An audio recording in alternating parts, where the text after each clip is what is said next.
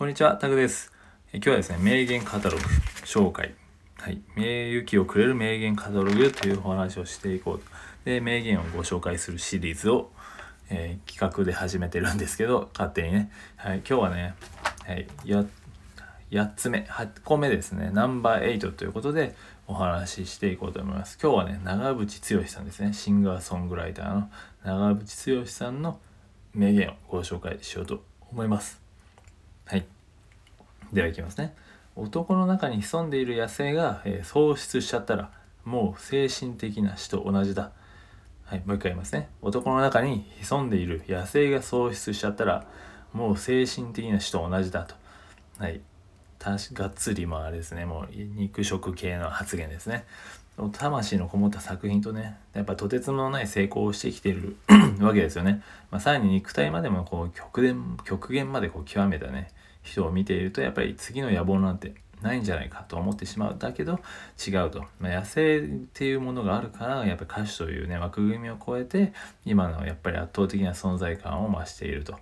っていうことですね。まあみんな野生を取り戻せと。そして吠えろみたいな書いてあるんですけど、どうですかね。今草食男子とか言われてますけど、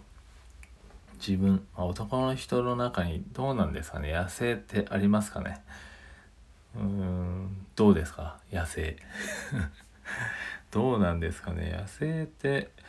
あるまあもちろんね動物としてのね野生ってものはやっぱど人間備えてるとは思うんですけどね。やっぱこういろいろね便利な世の中になってくると野生の勘とかってやっぱ失われていくというかあったりするじゃないですか、まあ、でもやっぱりどこかでこうワイルドに生きるじゃないですけど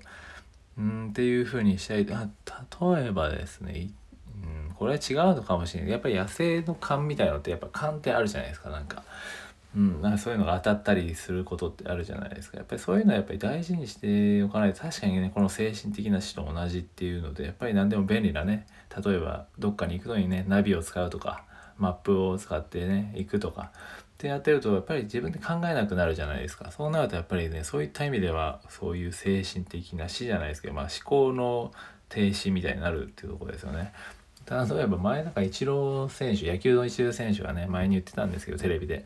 でナビをねあえて使わないと。やっぱりその自分の 感感じゃないけど自分の感覚を信じてやると。だから自宅に帰るまで結構最初めちゃくちゃ迷うとか言ってましたね。アメリカ行った時とかかな。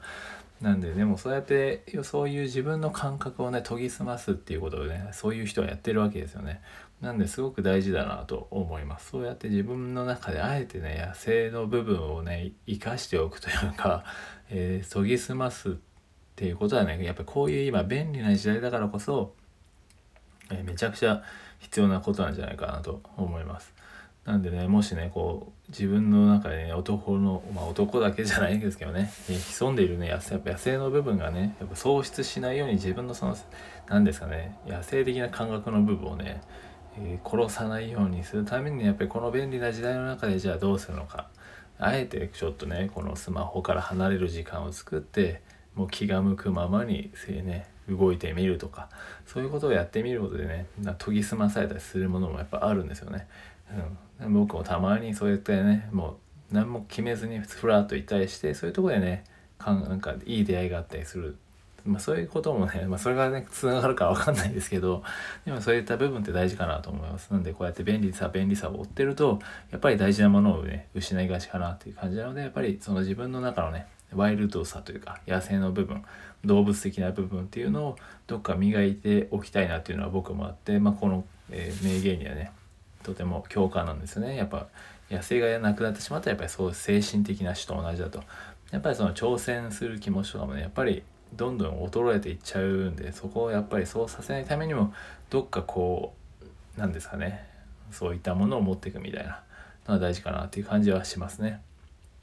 はいということで今回は、えー、なんかまとまってないですけど長渕剛さんのね、えー、男の中に潜んでる野生が喪失しちゃったらもう精神精神的な死と同じだっていう、えー、お話ごね名言を紹介してきました。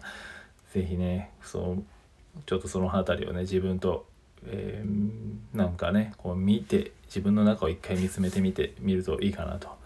思います。そういった機会にね今日この音声を聞いてなってもらえれば自分の野生ってあんのかなみたいな くらいになってくれればいいかなっていう思いで今日はねこの名言をご紹介しました。ということで今回は以上です。はいありがとうございました。